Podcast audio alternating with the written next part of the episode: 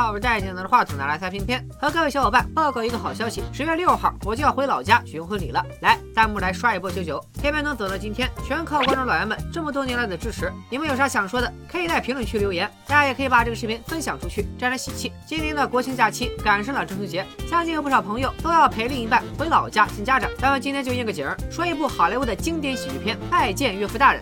有时候吧，追女孩就得换个思路。如果你连未来的老丈人都搞定了，那老婆还不是手到擒来？你看我们今天的男主小白，他整的就挺好。You marry me? Yes. 我们重新开始啊！小白是一名光荣的男护士，你没有听错，男护士。而他的女友阿珍是市里某幼儿园的老师。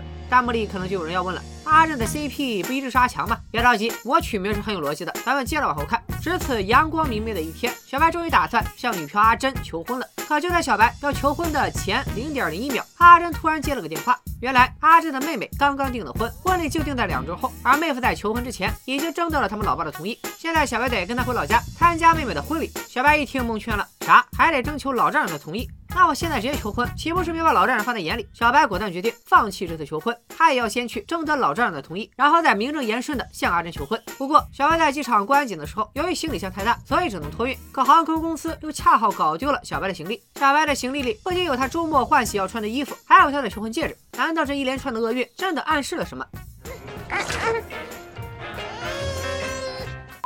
转眼，小白和阿珍来到了岳父家。他之前听阿珍说，岳父做了三十年的花卉生意，最近才刚刚退休，所以小白特地投其所好，为岳父选了一盆还没发芽的郁金香。他觉得岳父一定更喜欢自己种植。结果礼物送到了，场面一度非常尴尬。难道小白送错礼了？别着急，咱们后面会揭秘。几人尬聊了一会儿，岳母为了缓和气氛，就说起了岳父在做的新生意——家庭专用微型监控器。小白假装玩的挺开心，岳父假装自己招待的挺好。这时候，岳父接到一个电话，电话一打完，他就说家里的酒没了，出去打点酒。阿珍觉得这正是小白跟他爸单独相处的大好时机，于是果断提出让他们两个大男人一起出门去买酒。于是这一老一小就上路了。为了缓和气氛，小白一路从汽油聊到猫猫狗狗，从听歌谈到玩梗，什么黑人抬棺、大卫天龙，什么歪嘴战神与你无关。结果俩人的代沟有点深，岳父这个。不刷短视频的老顽固完全没听懂小白说的梗，而且又是黑人又是歪嘴的，让老丈人。误以为小白是个瘾君子。小白解释了半天，无意中却把气氛闹得更僵。幸好便利店终于到了，岳父让小白自己去挑点东西，他俩随后再会合。万万没想到的是，小白挑完东西一出门，竟然撞上岳父在跟一个神秘人交接。难道岳父有什么不可告人。的秘密？出来买酒只是个幌子？没等小白细想，岳父办完事儿突然回头，小白慌乱之中只能拿起旁边的杂志，装作看得津津有味。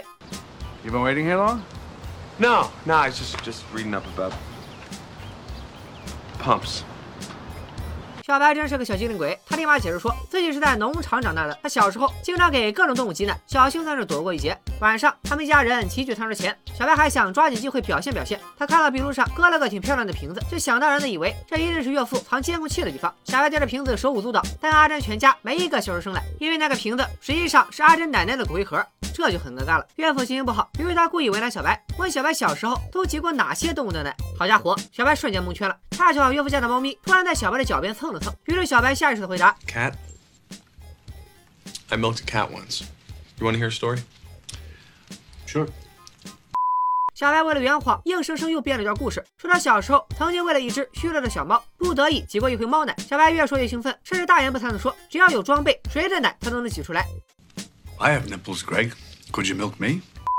小白去拿了瓶香槟。阿珍突然想看看妹妹的婚戒，岳父说婚戒是他介绍妹夫去买的，款式跟阿强之前选的一模一样。小白听见了，顺嘴问了句：“阿强，阿珍，难道阿强是阿珍的前男友？”Well, yeah, Kevin was Pam's fiance.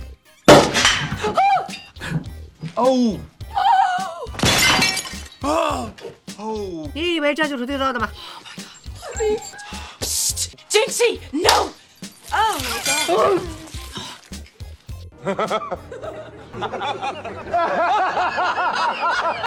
晚上，阿珍安慰了小绿半天啊，不是，呃，阿珍安慰了小白半天。她向小白保证，阿强只是前男友，她喜欢的一直都是小白。岳父岳母也过来安慰小白，让小白千万别把这件事放在心上。另外，岳父还嘱咐小白，在他家的这段时间里，小白必须要管好自己的下半身。阿珍睡楼上，小白就要睡楼下。还有，小白那间屋子里的马桶出了点问题，他要是乱冲水，说不定会引发水灾。小白听话的回了屋，却又在偶然间打开了一间密室。他发现这个密室里竟然有台测谎仪。岳父突然出现，不同小白辩解，抢先邀请他来试一试这个仪器。刚开始，岳父提的问题倒也客气，他问小白坐飞机了吗？Yes, I did. 吃熏肉了吗 Yes. 看过小圆说大片吗？点过赞留个言刷个弹幕吗？I mean, well, I don't. 阿珍坦白，其实他爸爸根本不是什么花农，而是美国中央情报局的心理学专家。之前因为保密条约，阿珍一直没能明说这事儿。小白心说，难怪又是和神秘人碰头，又是给我整测谎仪。原来我未来老丈人还是个退休特工。第二天一早，妹夫一家来了，可小白因为行李还没送到，没有合适的衣服穿，只好找阿珍的弟弟借。小白一推开弟弟的房门，正好碰见弟弟在吞云吐雾。小白也答应一定会帮弟弟保守这个秘密。转眼，弟弟从衣服口袋里翻出了个烟斗，而这一幕恰巧被他爸看见了。弟弟灵机一动，就说今早小白借了他的外套，这个烟斗肯定是小白的。岳父回想起昨天小白在车上开的那些他听不懂的玩笑，难不成小白真的是个瘾君子？他借机狠狠地敲打了小白一番。小白再次蒙圈，完全不知道自己错哪了。接下来，一行人来到了阿强家。虽说阿强是阿珍的前未婚夫，可他也同样是妹夫小两口的媒人。小白虽然有些介意，但人在屋檐下，不得不低头。饭后，大家玩起了水上排球，情敌见面分外眼红。阿强精彩绝伦的球技打了小白无地自容，气得他猛地来了一记暴扣。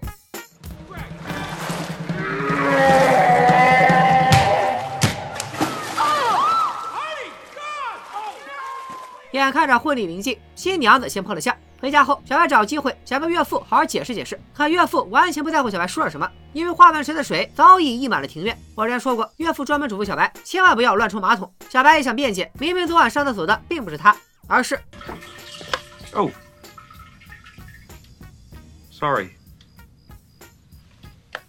岳父正在气头上，觉得小白就是在撒谎。一只猫怎么可能会冲厕所呢？另一边，小白跟航空公司打电话说自己行李箱的事，可猫咪非要在他腿上乱蹭，小白正烦着，顺手就把猫咪赶出门去。打完电话，小白还想叫猫咪进屋，但猫咪一路跑，小白只能跟着一路追。追着追着，一人一猫就这么上了房顶。在这里，小白看见了他的香烟盒。其实小白确实是个烟民，但因为之前阿珍说岳父不喜欢抽烟的人，于是就顺手帮他把烟盒扔上了房顶。小艾整个假期都没抽烟，可给他憋坏了。然而岳父却突然出来打电话，还搞得神神秘秘的。猫咪见到岳父，瞬间兴奋。小艾为了抓住猫咪，只能随手扔了烟头。结果岳父进了屋，猫咪跳了楼，烟头点着了火。小白手忙脚乱之下，不得已只好踢掉了屋檐。屋檐掉落，弄断了电线，电线一路跳跃，又点燃了整个庭院，瞬间火光大盛。而阿强之前亲手做的为妹妹婚礼准备的祭坛也被烧着了，庭院毁了，猫咪丢了，全家人都在着急。小白当然不敢承认这事是他做的，但阿珍为了帮小白争好感，就替小白揽下了找猫咪的活儿。猫咪是岳父的心头肉，如果这次小白真的能找到猫咪，那他俩交往就完全不成问题了。小白带着全家的期许去了宠物招领处，在这里看见了一只长得差不多的猫咪，只不过尾巴的颜色不同。小白这两天总是热脸贴岳父的冷屁股，他实在太想做好这件事了，于是他偷偷把这只猫的尾巴用油漆刷成了黑色。果然，小白带着猫咪一回去，瞬间就成了全家人的英雄。但很快，岳父就发现猫咪被调包了，因为他朋友说自己的猫咪其实是去了他家。众人回到家，但这外来的猫咪把家里弄得一团糟。岳父更加愤怒，他当着全家人的面直接拆穿了小白，说猫咪是被小白喷了漆的。偶然间，他们又发现之前烧毁阿强手的祭坛的人也是小白。阿仁听了这一切，同样特别失望。小白为了驳回面子，只好在众人面前说出他之前撞见岳父跟神秘人来往，而且一直鬼鬼祟祟的，所以他断定岳父根本就没有退休，还在中情局里做事。没等家人生气，岳父就解释说，他其实只是在为即将结婚的小女儿准备蜜月旅行。小白想象中的翻转并没有来临，他面对阿珍一家人的不满，只好独自一人去了机场。看来自己和阿珍的事彻底泡汤了。阿珍冷静下来以后，觉得自己老爸做的太过火了。小白虽然笨手笨脚，但也不是有心的。阿珍瞅老爸发完火，就回到自己的房间，一个劲儿的给小白打电话道歉。But I understand why you did it, and and I love you. I want you to know that I really, I really, really love you. And 岳父躲在门后，听到闺女的这番话，突然觉得有些愧疚。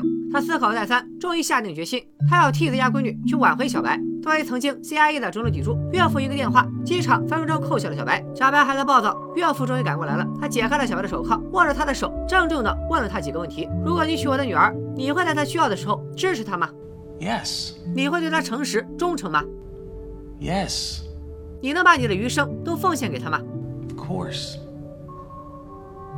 Gaylord Fokker? Will you be my son in law?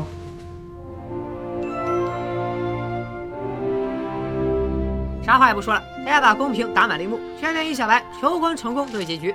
两口子终于过上了没羞没臊的幸福生活。好多观众看过之后，都为阿珍一次次的维护小白而感动。但要我说，这整部片子最戳心的点，其实还是岳父对阿珍别扭的父爱。表面上老丈人一再为难小白，仿佛小白就是他的前世仇人。实际上，老丈人之所以这么做，不过就是因为他觉得这个世界上没有一个人能配得上自己家的闺女。但这话又说回来，如果是自己闺女喜欢，就算让他这个万年不服输的倔老头千里迢迢跑去跟一个毛头小子道歉，他也心甘情愿。话说到这儿，屏幕前的各位小伙伴，你们跟父亲之间有什么特别的经历吗？点个赞，留个言，我在下方评论区等着你们。今天的视频就说到这里，咱们下期再见，拜了个拜。